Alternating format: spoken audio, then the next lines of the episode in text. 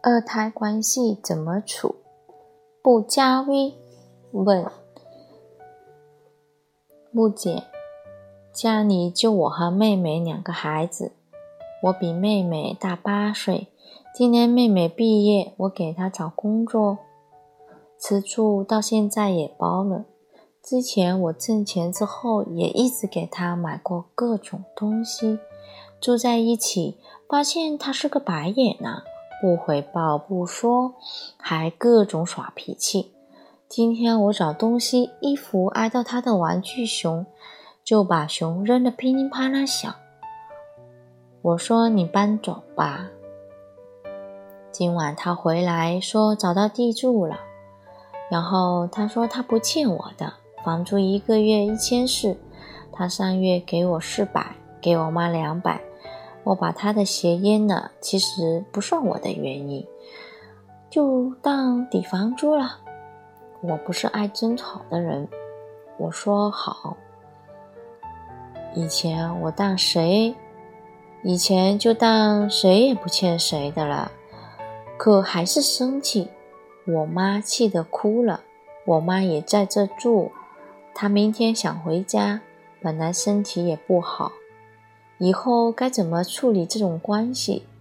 我们还在同一个公司一个部门。我介绍的他来公司，虽然一直小事吵，但每次他都及时抵你。答：你为什么要对妹妹好？因为她是个小 baby 时，你已经上小学了。你看着她被大人把他一屎一把尿一把拉扯大。忙不过来时，你是他的小保姆，你没抢过他的玩具，也没跟他讲过少女心事。你们在一个空间长大，但不在一个频道。爸爸妈妈也许是想拼一个男孩，结果愿望落空，还交了超生罚款，生活失去了努力方向，便把这个负担转嫁给你。是啊。他们也许灌输了兄弟姐妹应该互相扶持的观念给你，还告诉你生妹妹是怕你在这世界上太孤独。你要是得了白血病，妹妹的骨髓能救你。虽然事实上是他们不具备养育两个孩子的能力和资源，又搞养老投资，还投资失误。你呢？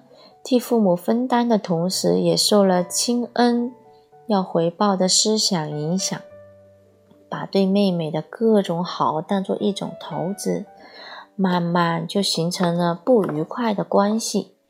父母的分散投资造成资源短缺，不能为孩子提供充分的物质条件和帮助。你作为利益受损者，还要输出资源。贴家里各种开销，供给妹妹的物质所需，解决她的就业吃住。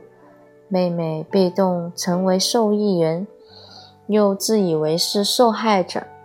年龄小，不自立不是她的问题，他又不是二胎，也欠着不少，也欠不着那么多人。所以你把妹妹看作白眼狼时，他心里是有气的。若说长姐有母，那么你替父母履行义务，应该跟父母算账，因为从他出生开始，他所受的照顾、所得的你给予的好处，并未定，并未立定协议。即他不是明确知道要回报的情况下接受你的帮助，在模糊的界限下，他把你的付出等同于父母的付出。如果你不给他买衣服、买东西，是不是父母该买？他大学毕业前的生活费是不是该父母支付？父母的无能，你来买单了，妹妹却多了一个债主。这样，你们每个人的心理失衡。以后桥归桥，路归路。妹妹现在有工作，独立了，不需要被一大家子控制。你们每个人在她成长过程中都付出过，这是由她的年龄地位决定的，不是她主观上要依赖和占便宜。你介绍妹妹到公司，她能否做下去取决于她的工作能力，而不是你的恩情。如果他不胜任，你也不必求情和偏袒，让他自己面对社会现实。